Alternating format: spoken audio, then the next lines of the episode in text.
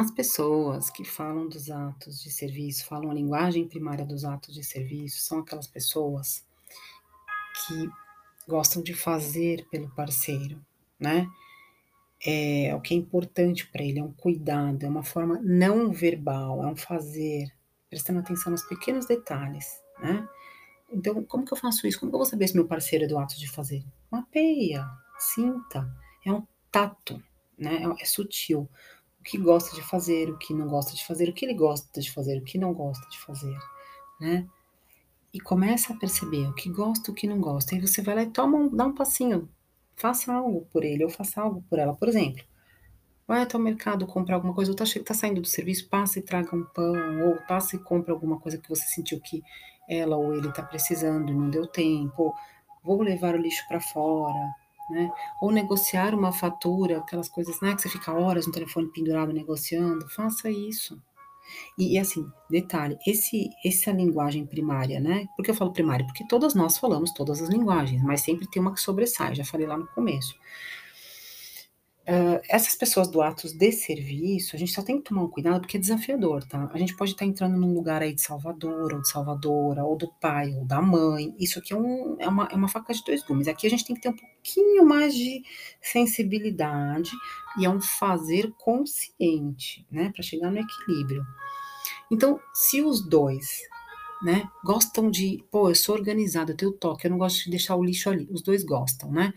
Aí fica um esperando o outro né?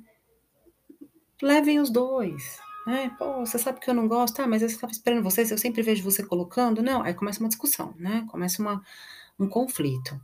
Não, levem juntos, façam juntos. Né? Ah, eu não gosto de cozinhar.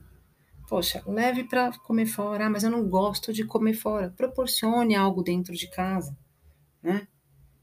Ai, não vou, eu não vou, tô entrando no divórcio, eu não quero mais fazer nada, nananana. ok, mas vamos tentar escutar as cinco linguagens do amor.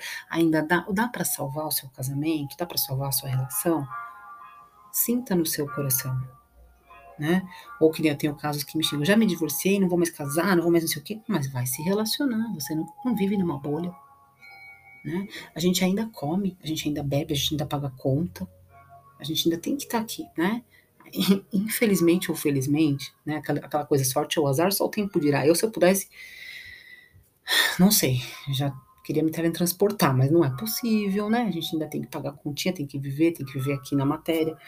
Então, como eu vou viver? Vou viver pesada? Vou viver acusando? Vou viver apontando o dedo? Eu vou viver sendo terapeuta na minha relação, que também é muito broxante a gente ficar olhando e analisando o nosso parceiro, ou analisando a nossa parceira, ou eu vou conduzir de uma forma sábia, delicada, amorosa, de outras formas.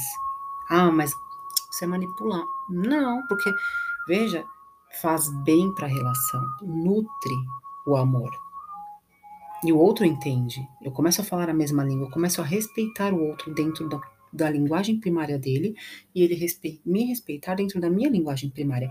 E eu deixo isso claro. Né? Eu trago as necessidades à tona de uma forma equilibrada, de uma forma amorosa.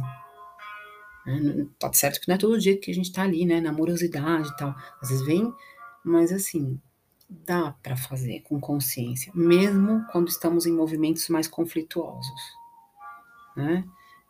Então, eu vou para o próximo áudio e trazer mais um movimento, mais uma fala de sentimento primário, sentimento primário, não, desculpa, de linguagem primária, fazendo aí uma reflexão das cinco linguagens do amor, trazendo aí um, uma, como eu posso dizer, uma reflexão dentro dessa obra, expandindo um pouquinho, tá bom? Até o próximo.